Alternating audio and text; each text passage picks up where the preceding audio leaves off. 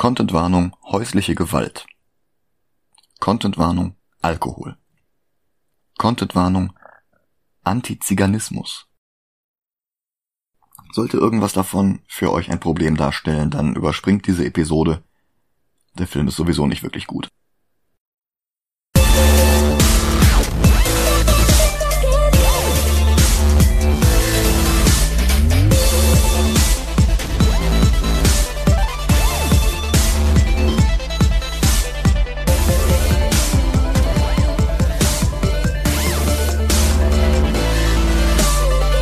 Hallo und willkommen zu Movie Gelantes. Hi, Mein Name ist Michael Heide mein Name ist Dennis Kautz. und wie letztes Mal schon angekündigt ist diese Folge ein Stück weit ein Hybrid aus unseren beiden regulären Formaten. Einerseits gucke ich zusammen mit Dennis einen Film, wie in Movie Gelantes. Andererseits geht es auch um Hitchcock und damit ist es auch ein Stück weit die zweieinhalbte Folge von Dial M for Movie Gelantes. Warum Dennis aber heute mitguckt, das hat einen einfachen Grund. Heute wäre der Geburtstag von Christopher Reeve gewesen. Also, es ist der Geburtstag von Christopher Reeve. Der beste Superman-Darsteller, den wir jemals hatten, wäre heute zum Zeitpunkt dieser Aufnahme nämlich 70 Jahre alt geworden, wenn er nicht 2004 verstorben wäre. Ja, Seine Querschnittslähmung hatte indirekt zu einem Dekubitus geführt und das daraufhin verabreichte Antibiotikum hatte er nicht vertragen. Naja, und das hat ihn dann leider letztlich umgebracht. Wobei er damit aber neun Jahre länger durchhielt, als viele geglaubt hatten. Nach seinem Reitunfall 1995 hatten ihn viele schon komplett abgeschrieben. Aber Reeve war näher an Superman, als man gedacht hätte, und auch wenn er unmittelbar nach dem Unfall kurz über Euthanasie nachgedacht hatte, kämpfte er sich Schritt für Schritt wieder zurück. Er lernte seinen Rollstuhl selbst zu bedienen. Er lernte bis zu 90 Minuten am Stück ohne Beatmungsgerät zu atmen und er schrieb seine Autobiografie Still Me. Ein Wortspiel mit doppelter Bedeutung. Er mochte zwar zur Regungslosigkeit verdammt sein, also still, aber er war immer noch er selbst. Immer noch still me. Bereits 1996 war er wieder vor der Kamera, allerdings zunächst nur für einen kleinen Cameo im Film A Step Toward Tomorrow. 97 folgte dann sein Regiedebüt, aber all das reichte ihm nicht. Er wollte wieder eine Hauptrolle spielen. Er wollte beweisen, dass er es immer noch konnte.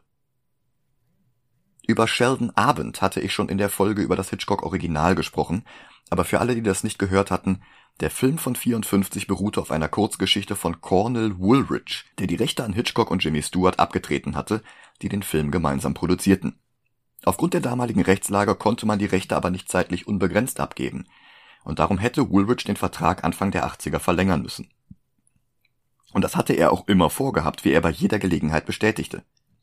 Leider erlebte er die 80er nicht mehr und Sheldon Abend kaufte die Rechte für 650 Dollar und weigerte sich dann einfach dem Willen des verstorbenen Autoren Umsatz zu leisten. Er verklagte Jimmy Stewart auf Umsatzbeteiligung, als der Film nach dem Tode Hitchcocks nochmal in die Kinos und dann später auf VHS herauskam und der Fall ging bis zum Supreme Court, der Abend sogar Recht gab. Woraufhin er dann auch noch ein Remake des Films plante, wenn auch nicht fürs Kino, nur fürs Fernsehen, das war billiger. Als Regisseur wählte er dann auch Jeff Blackner aus, der hauptsächlich für Fernsehserien bekannt war, von Polizeirevier Hill Street bis Boston Legal. 2015 hat er ein paar Folgen von Castle gedreht mit Nathan Fillion. Auch die Drehbuchautoren Larry Gross und Eric Overmeyer, die die Handlung in die 90er Jahre verlegten, stammten aus Fernsehproduktionen.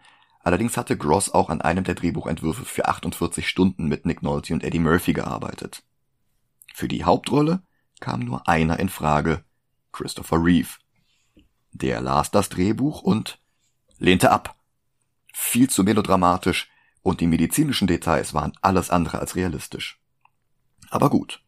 Overmeyer schnappte sich daraufhin Reeves Autobiografie, änderte alle beanstandeten Stellen durch Reeves eigene Erfahrungen ab und legte ihm das Drehbuch dann noch einmal vor. Davon war Reeve dann überzeugt und er wurde nicht nur Hauptdarsteller, sondern auch gleich noch Executive Producer. Und er überzeugte alle mit seiner Performance. Die brachte ihm einen Screen Actors Guild Award ein und eine Nominierung für den Golden Globe. Für den Academy Award konnte er nicht nominiert werden, dafür hätte der Film im Kino laufen müssen und wie gesagt, es war eine reine billige Fernsehproduktion. Ich habe den mal gesehen, als er damals Ende der 90er einmal im deutschen Fernsehen lief und an Hitchcock kommt er nicht ran. Also, wenn ich mich richtig erinnere. Aber das sollte er auch gar nicht. Der Film ist eine Bühne für Christopher Reeve und die Funktion erfüllt er hervorragend. Aber ich würde die Eindrücke jetzt auch gerne nochmal auffrischen, darum sehen wir uns den Film jetzt nochmal an. Also Genau. du, glaube ich, sogar zum ersten Mal, oder? Ja, zum ersten Mal. Hattest du mal das Original gesehen? Nein, noch gar nicht. Okay, gut, das, das macht's dann interessant, weil wir dann wirklich von unterschiedlichen Positionen an den Film rangehen. Aber dann würde ich sagen, bis gleich. Bis gleich.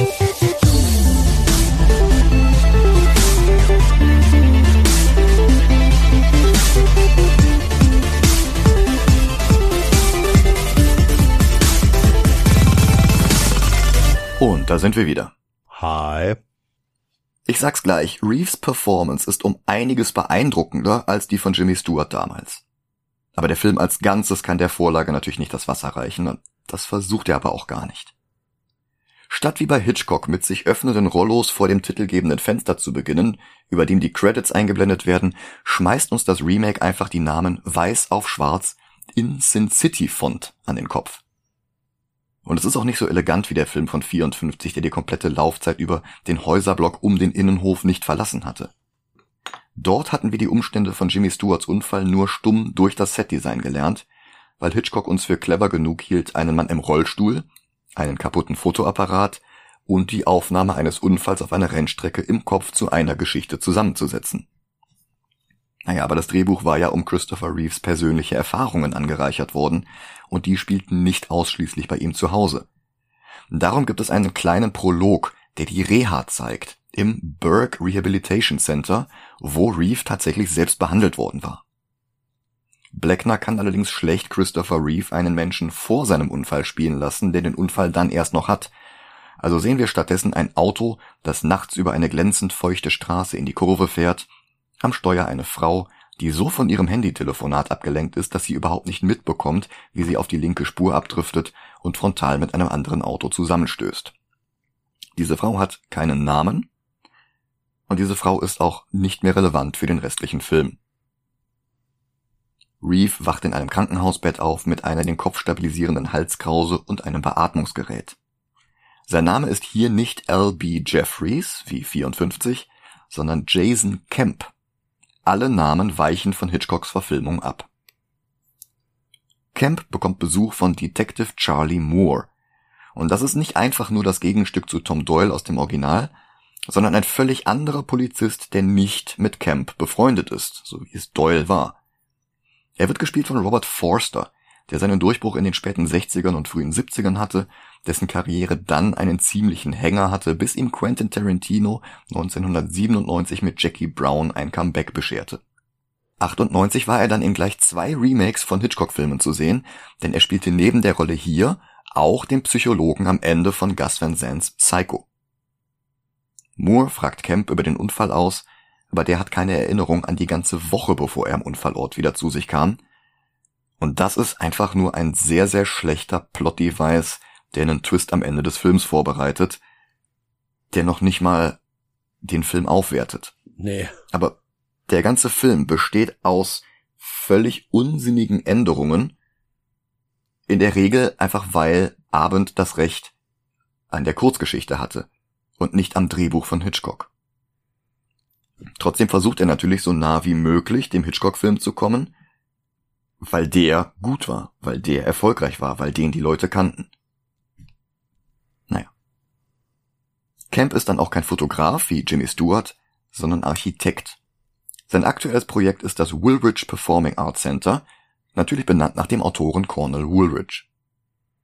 Moore erklärt ihm außerdem, dass die telefonierende Dame ohne Namen den Unfall nicht überlebt hat. In der Nacht rutscht ein Schlauch vom Beatmungsgerät ab und Christopher Reeve muss laut mit den Zähnen klappern, bis es die Krankenpflegerin hört, die zusammen mit einer Kollegin dann seine Sauerstoffversorgung wiederherstellt. Das habe ich nicht verstanden. Das war eine persönliche Anekdote aus Reeves eigenem Leben kurz nach seinem Reitunfall. Okay. Der Schlauch ist von dem Gerät abgerutscht und weil er aufgrund seiner Lähmung halt nicht mehr unabhängig von dem Gerät atmen konnte, musste er sich bemerkbar machen, aber er konnte ja natürlich seine Arme nicht bewegen und irgendeinen Knopf drücken. Er hatte ja keinerlei Möglichkeiten. Das einzige Geräusch, das er erzeugen konnte, war wirklich mit den Zähnen klappern. ja, aber das Piepen von der Maschine war viel, viel lauter als das Zähneklappern. Ja, weil der Film das wahrscheinlich wieder für die Zuschauer und Zuschauerinnen hinzugefügt hatte, weil wir sonst nicht verstehen, was passiert. Na. Naja, aber wir sehen ihm dann zu, wie er nach und nach immer mehr Autonomie zurückgewinnt. Das ist halt wirklich der Teil des Films, der Christopher Reeve und seine Entwicklung nach dem Unfall ein Denkmal setzt. Reeve hat das alles wirklich geschafft. Und deswegen kann Camp es auch. Und dann erfindet der Film andere Figuren hinzu, um die zu ersetzen, die er aus dem Drehbuch von Hitchcock und Hayes gestrichen hat.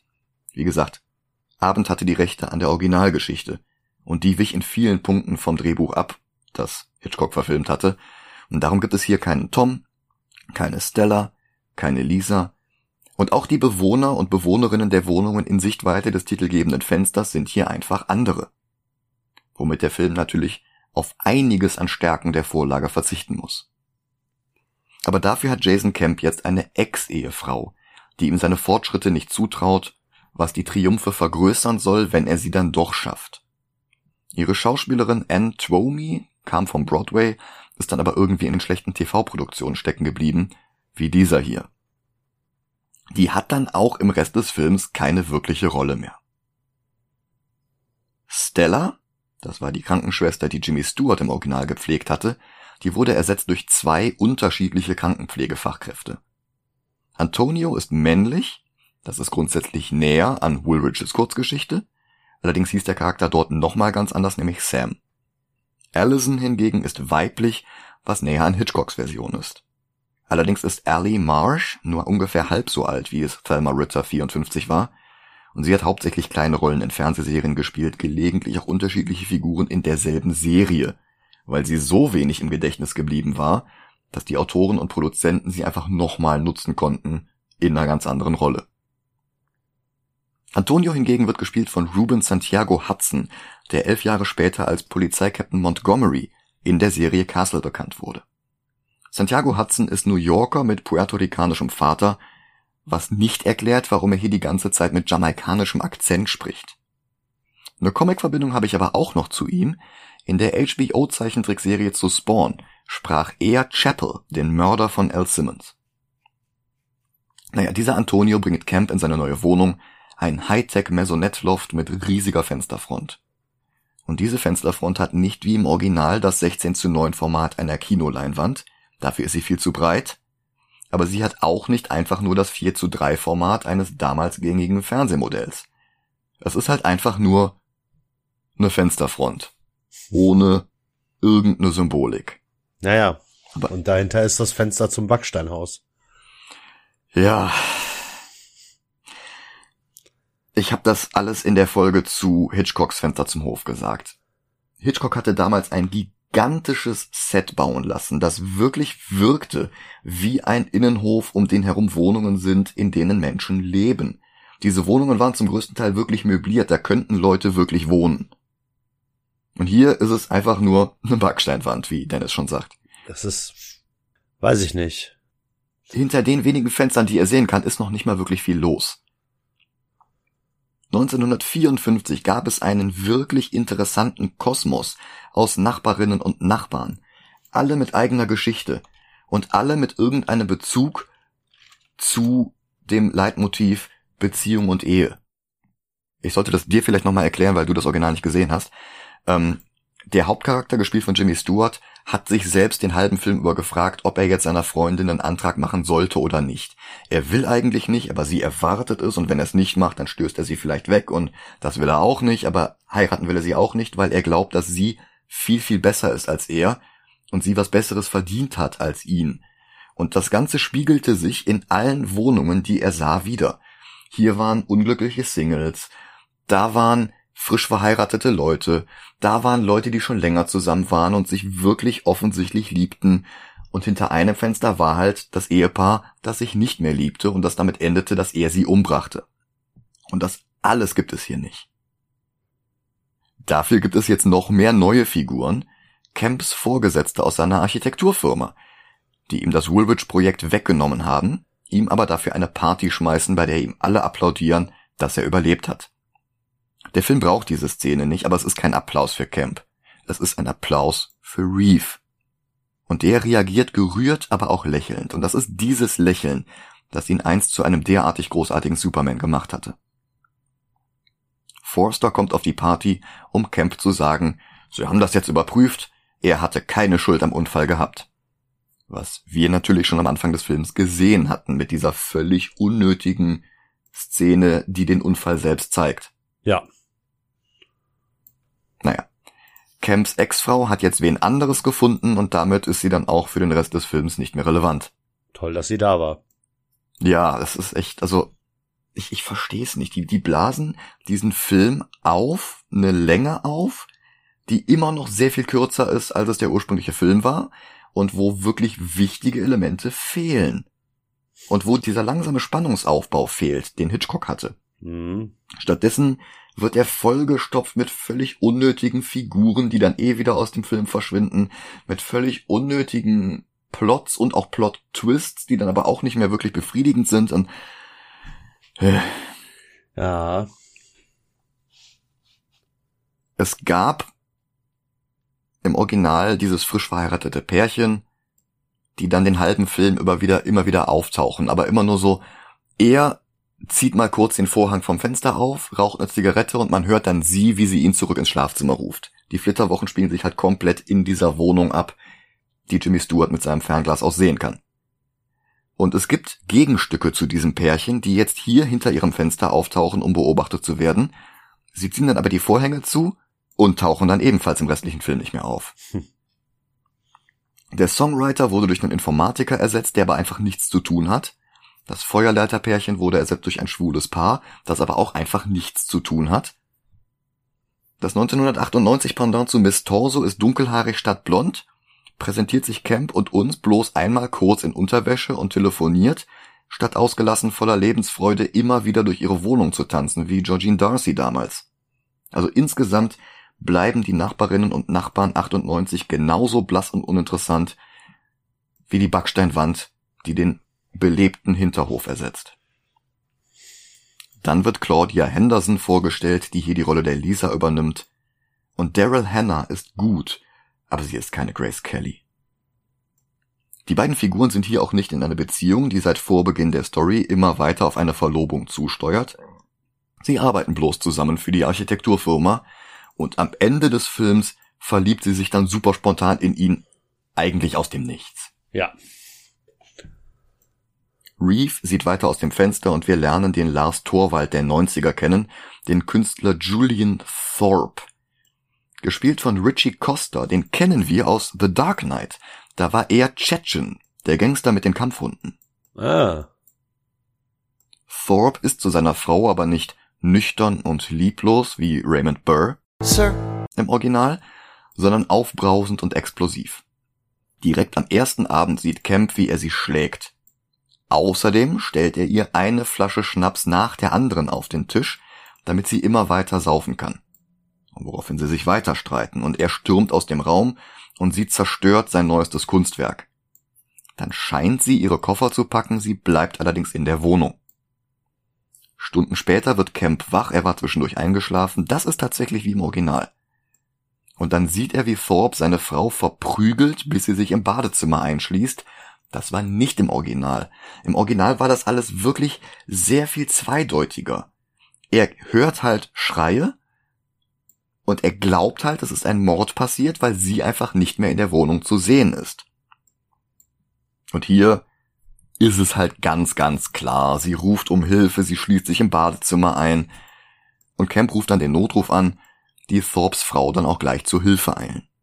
Also diese ganze Unklarheit, wo man den halben Film über nicht weiß, ob Torwald jetzt seine Frau getötet hat oder nicht, ob Jimmy Stewart sich das Verbrechen einbildet oder nicht, ob es wirklich geschehen ist, all das wirft das Remake über Bord. Der Film versucht es halbherzig, ganz kurz, aber so stümperhaft, dass sie es gleich bleiben lassen könnten. Da war die Simpsons-Folge, wo Bart glaubt, dass Flanders seine Frau umgebracht hatte, spannender und eleganter. Wow. Ja. Also Thorpe ist von Anfang an ein gewalttätiger Schläger, damit Christopher Reeve einen Grund hat, ihn zu beobachten. Einen Grund, der über Langeweile und Hobby-Voyeurismus hinausgeht. So wie es im Original gewesen war. Und Antonio baut ihm jetzt ein aufwendiges Kamerasystem ins Loft, sodass er jetzt nicht mal mehr aus dem Fenster gucken braucht, sondern einfach nur auf einen Bildschirm starren kann. Was sogar den Titel des Films Rear Window oder das Fenster zum Hof ad absurdum führt, weil es ist eigentlich nur die Kamera zum Hof. Ja. Ich weiß nicht, ob das Blackners Versuch ist, die Kinometapher des Originals auf das Medium Fernsehfilm zu übertragen, aber auch das funktioniert einfach nicht. Und vor allen Dingen, wenn er die ganze Zeit mit einer Kamera arbeitet und immer wieder sieht, dass dieser Mensch da seine Frau schlägt, wieso lässt er seine Pfleger oder Pflegerinnen nicht einen Videorekorder dran anschließen, damit er mit aufzeichnen kann, was da passiert? Weil der Film dann schneller vorbei wäre. Genau, einfach nur, weil er dann einen Beweis hätte und der Film dann schneller vorbei wäre. Also das, das, das greift alles nicht ineinander. Diese ganzen Änderungen bauen nicht aufeinander auf, spielen sich nicht einander zu. Das ist einfach nur alles so stümperhaft. Daryl Hannah kommt zurück und flirtet ein bisschen mit Reeve, aber auch alles wieder nur so halbherzig. Die haben nicht wirklich Chemie. Und dann ist es auch schon wieder Abend und er sieht erneut Thorpe zu. Der will wissen, welcher seiner Nachbarn die Polizei gerufen hatte, und er taucht jetzt in einer Wohnung nach der anderen auf, um die Leute einzeln zu bedrohen. Die diese Bedrohung wiederum nicht bei der Polizei melden, weil das würde ja dann wieder dem Plot des Films helfen. Und auch die Nachbarn werden jetzt einfach nicht mehr relevant.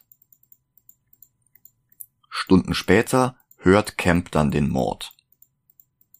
Im Original macht sich Hitchcock die Mühe zu zeigen, dass alle Leute entweder nicht zu Hause sind oder tief und fest schlafen oder sich andersweitig dermaßen ablenken, dass sie das nicht hören können.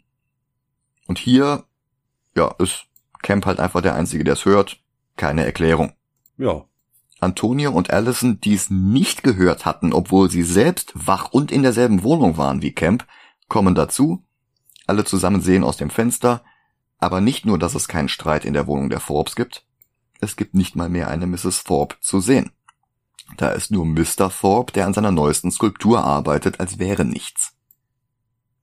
Wieder einen Tag später hat Kemp dann auch schon alles über die Nachbarn herausgefunden und er benennt das Mordopfer mit einem antiziganistischen Slur, im Englischen wie im Deutschen. Das ist halt nicht gut gealtert. Ich muss zugeben, dass ich diesmal zwischen den beiden Tonspuren hin und her geswitcht habe ich mache Christopher Reeve wirklich keinen Vorwurf dafür, dass er mit dem Beatmungsgerät im Hals eine heiserere Stimme hat als ich jetzt gerade, aber die DVD hätte ruhig mit Untertiteln kommen können.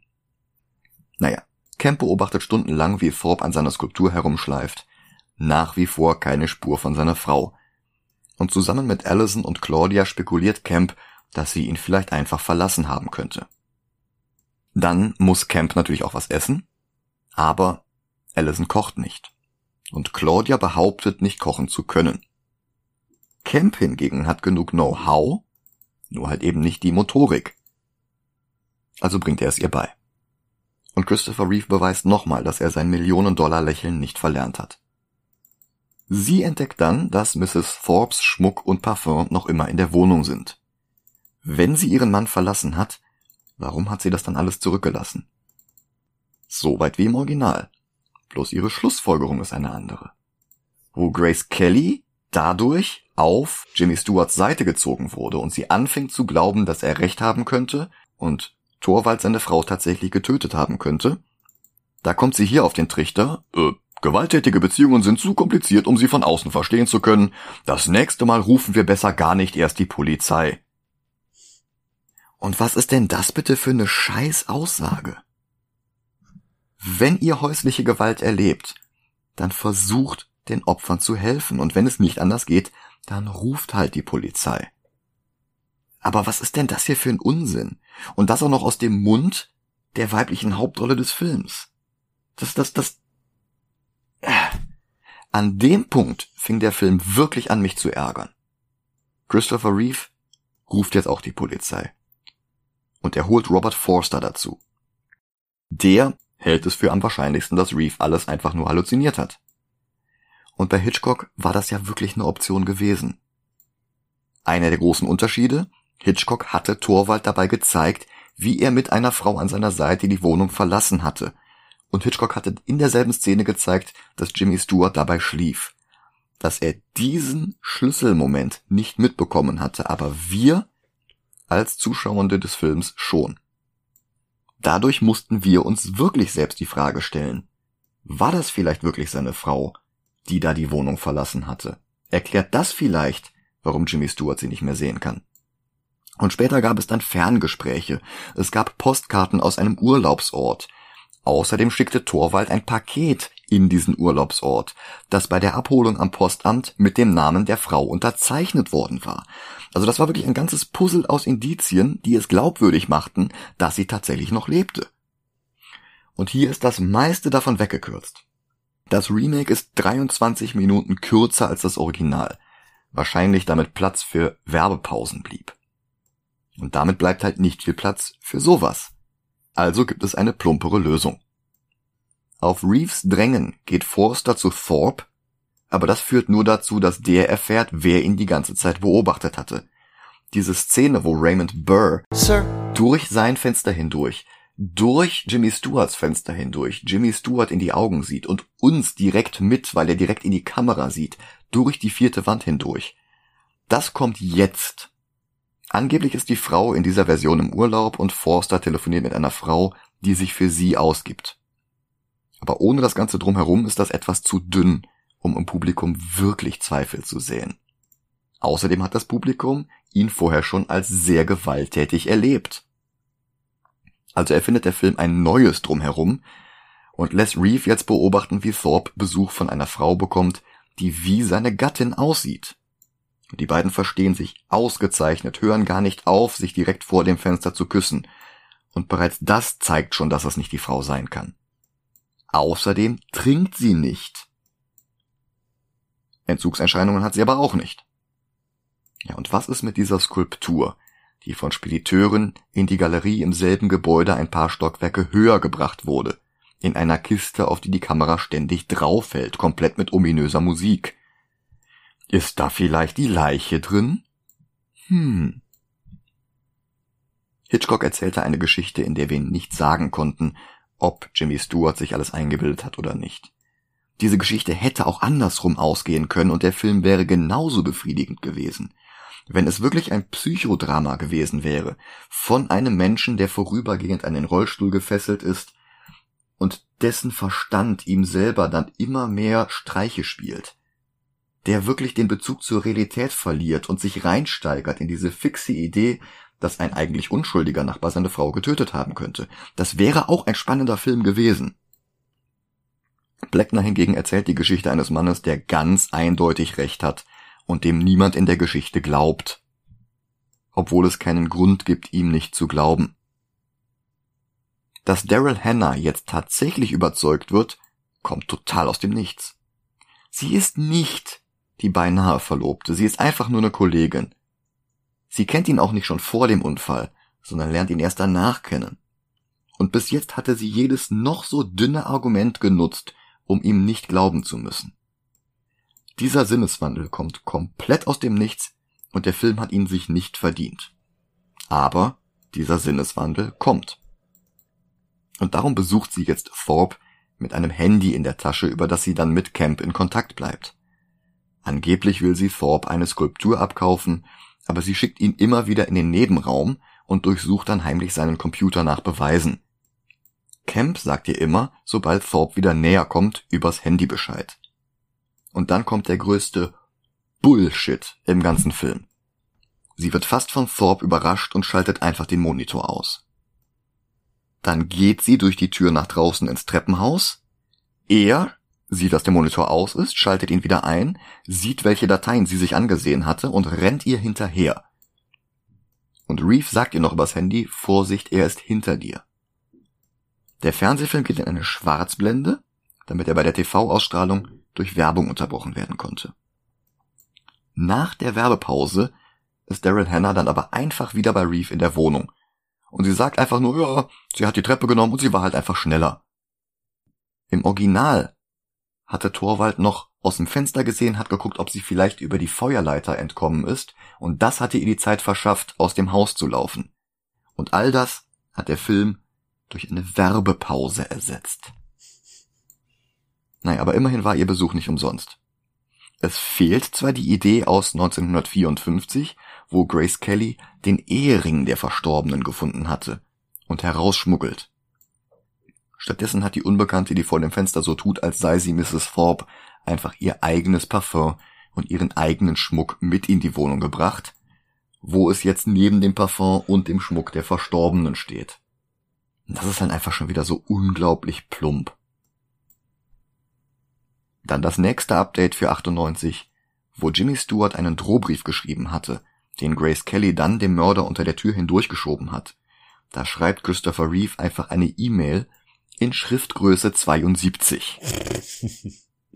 Ja, komm, aber das ergibt schon Sinn. Dann kann er es wenigstens vom äh, Bett oder vom Stuhl aus sehen. Ja, vor allen Dingen kann er von seinem Fenster aus sehen, wie Thorpe es dann auf seinem Monitor auf der anderen Seite des Hofes liest. Genau. Das ist der einzige Grund dafür. Ja. Ist, ich hatte 98 schon eine E-Mail-Adresse und ich kann mich nicht mehr dran erinnern, dass man damals Schriftgröße 72 einstellen konnte und das dann beim Gegenüber auch so angezeigt wurde. Aber vielleicht erinnere ich mich auch einfach nur nicht mehr dran, dass das damals ein gängiges Feature war. Dann sieht Camp dem Do-it-yourself-Witwer und seiner neuen Freundin beim Abendessen und Knutschen zu und wartet drauf, dass der die E-Mail liest. Das passiert dann aber auch sofort und er zeigt sie sogar der Frau, die seine Frau spielt. Beide brechen sofort in Panik aus. Das Remake hatte extra hinzuerfunden, dass der Polizist zu Thorpe in die Wohnung geht und er dabei schon herausfindet, dass es Christopher Reeve ist, der ihn die ganze Zeit beobachtet. Er sieht, er sieht, als der Polizist da ist, sieht er, dass Christopher Reeve ihn beobachtet. Aber er, aber gleich kommt erst die Szene, wo er wirklich rafft, dass Christopher Reeve die E-Mails geschrieben hat. So wie er aus dem Fenster guckte, wirkte es auf mich, als käme er jetzt drauf. Nee, das kommt gleich erst noch. Das Ding ist ja, dass, dass, dass der Polizist ihm ja sagt, hey, pass auf, ich habe gehört, dass hier äh, häusliche Gewalt passiert sein soll, dies, das, jenes. Es hat mir jemand eine Meldung gemacht. Wir hören das nicht, weil wir nie den Dialog aus der Wohnung hören, in der der Mord passiert ist. Aber die Mimik und die Gestik, das, das wirkte auf mich so. Und dann sieht er halt aus dem Fenster, sieht Christopher Reeve und für mich wirkte dann die Mimik so, als würde er zwei und zwei zusammenzählen. Ah, okay, der hat die Meldung gemacht. Ja gut, das kann natürlich sein, aber dass er die E-Mail schickt, äh, glaube ich, weiß er nicht. Nee, das weiß er auch nicht und das wirkt auf mich wie ein Widerspruch. Okay. Weil er hat ja mitbekommen, dass Christopher Reeve ihn lange genug beobachtet hatte, um den Polizisten rüberzuschicken. Ja. Und jetzt bekommt er einen Drohbrief mit, hey, ich weiß, was du getan hast, ich weiß, dass das nicht deine Frau ist. Und er überlegt, oh mein Gott, wer könnte denn das nur sein? Ich habe keine Ahnung. Ja, gut. Also, der hatte ja vorhin die anderen Wohnungen abgeklappert und die Leute eingeschüchtert, bis er Christopher Reeve gesehen hatte, dann hatte er damit aufgehört. Mhm. Und, und jetzt überlegt er, oh mein Gott, wer könnte das denn nur gewesen sein? Ich habe keine Ahnung. Also, Thorpe antwortet mit einer E-Mail, was willst du? Und Reeve antwortet mit seiner Sprachsteuerung, ich will, dass du dafür bezahlst. Thorpe und seine falsche Frau lesen auch diese Nachricht, und dann schaltet Allison das Licht in Camps Wohnung an, damit wird Thorpe und seine Komplizin auf Camp aufmerksam. Und jetzt kommt er drauf, oh mein Gott, der Mensch, der mich die ganze Zeit beobachtet hatte und einen Polizisten zu mir rübergeschickt hatte, ist der Mensch, der mich die ganze Zeit beobachtet hatte und mir eine E-Mail geschickt hat. Da hätte ja niemand drauf kommen können. Also ich, ich finde das unbefriedigend. Mhm. Dann versucht der Film die Szene nachzustellen, in der Raymond Burr Sir. alleine im Dunkeln sitzt und wir nur das Glühen seiner Zigarre sehen, was unfassbar cool war. Statt Thorpe macht das aber im Remake seine Komplizin mit einem brennenden Streichholz. Vermutlich weil die Kamera zu billig war, um einfach nur eine glühende Zigarette filmen zu können. Und weil die Beleuchtungstechniker oder Technikerinnen zu inkompetent waren, um eine indirekte Beleuchtung zu machen, die dann nur so aussieht, als wäre es die Zigarre, die die Szene beleuchtet. Darum ein Streichholz, das sie sehr, sehr lange in der Hand hält und dann Camp direkt in die Augen sieht und den Kopf schüttelt. Camp will Moore anrufen, aber es ist nur seine Frau dran. Also ruft er Claudia an und bittet sie, heute nicht mehr zu kommen.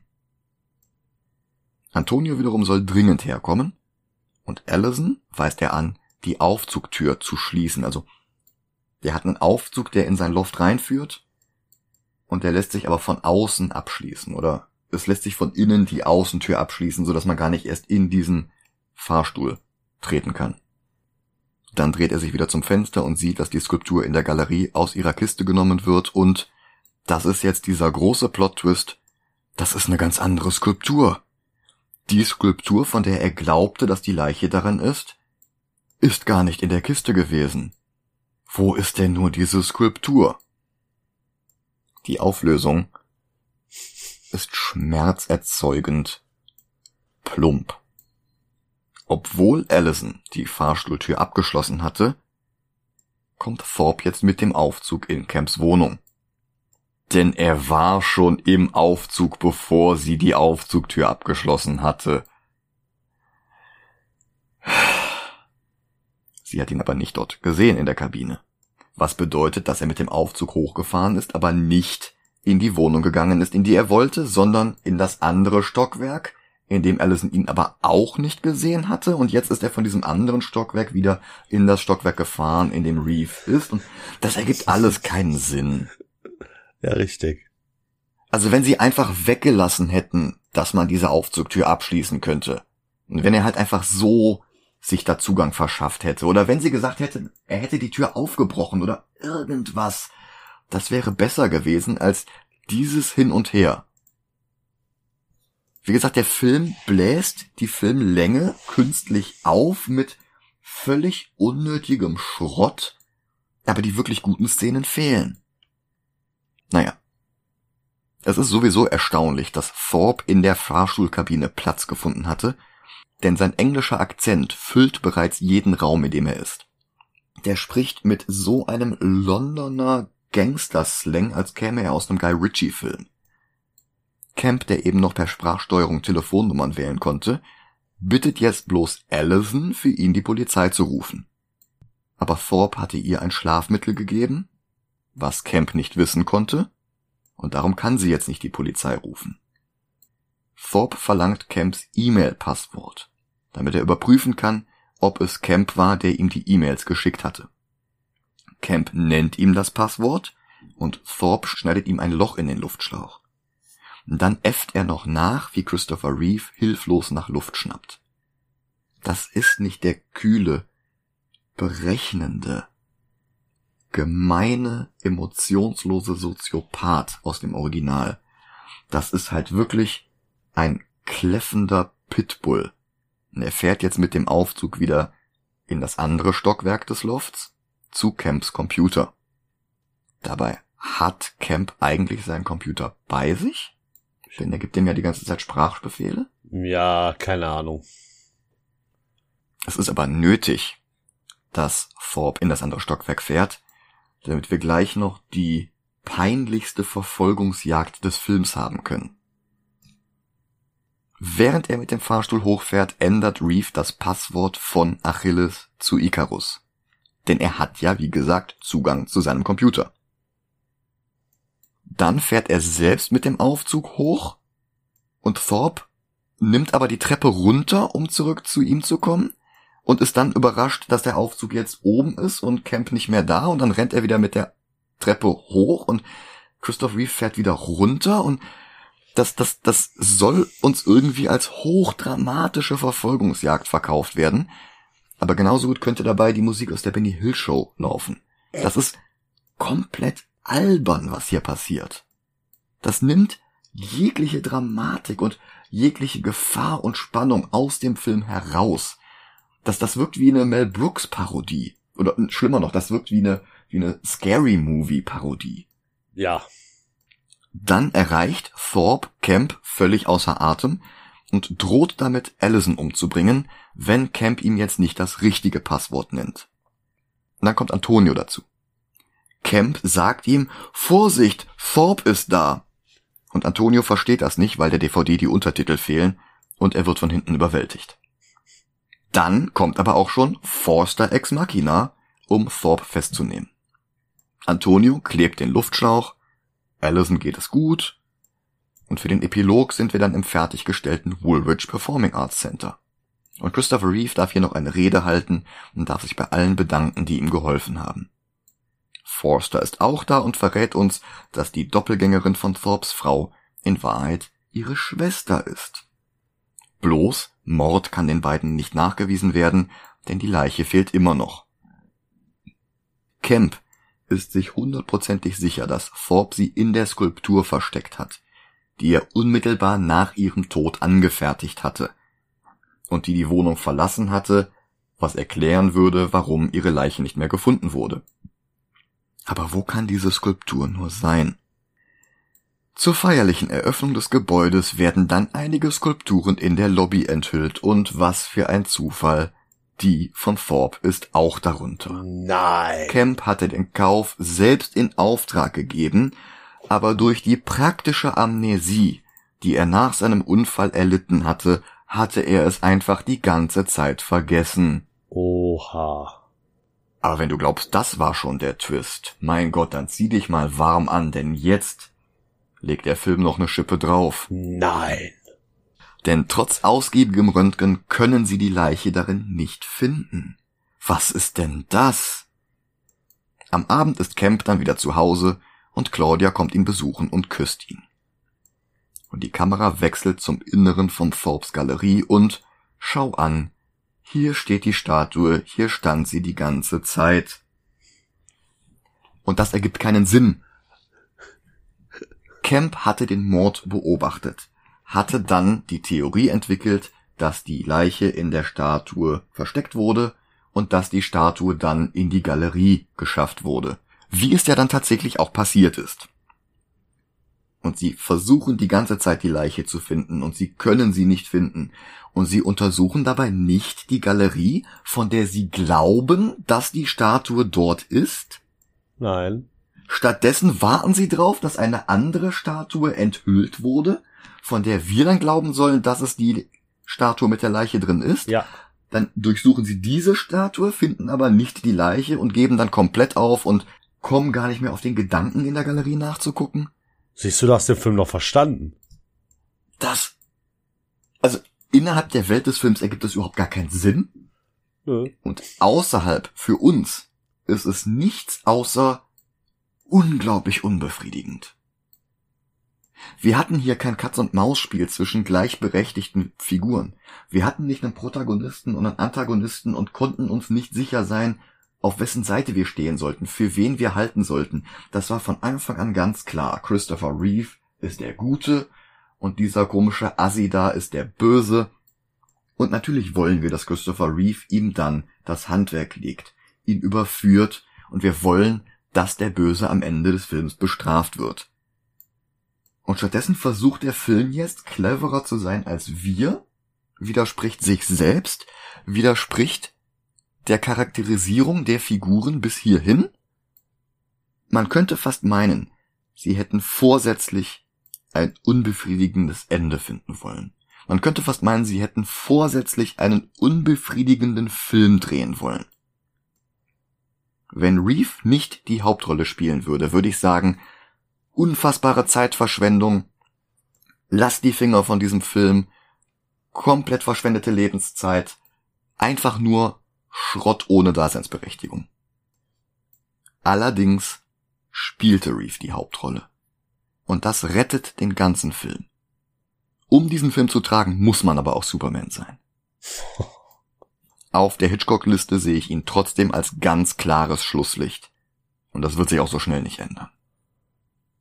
Selbst der schlechteste Film von Hitchcock selbst ist um Längen besser als das hier. Uff. Ist handwerklich besser, ist spannender, ist besser gealtert, ist befriedigender. Also, das ist einfach nur komplett stümperhafter Müll, weil sich Sheldon Abend die Lizenz für die Kurzgeschichte ergaunert hatte und dann ein Remake des Films gedreht hat. Jetzt war natürlich Dennis so freundlich, sich mit mir durch diesen Film zu quälen, und darum könnten wir das Ding auch in der regulären Liste ranken. Ich meine, da haben wir Filme, die keine Comic-Verfilmungen sind, drin. Erst im April haben wir Cats gesehen. Möchtest du ihn ranken? Nee. Möchtest du nicht? Okay. Gut. Dann habe ich den Film jetzt zumindest in der Hitchcock-Liste gerankt. Und nächste Woche sehen wir wieder eine Comic-Verfilmung. Und die ranken wir dann auch wieder in der Movie Gelantes Liste. Und nächste Woche ist Oktober. Das heißt, wir gucken uns wieder ein paar Horror-Comic-Verfilmungen an. Womit fangen wir an? Ghost Rider 2 oder auch Ghost Rider Spirit of Vengeance. Bis dann. Macht's gut. Ciao, ciao.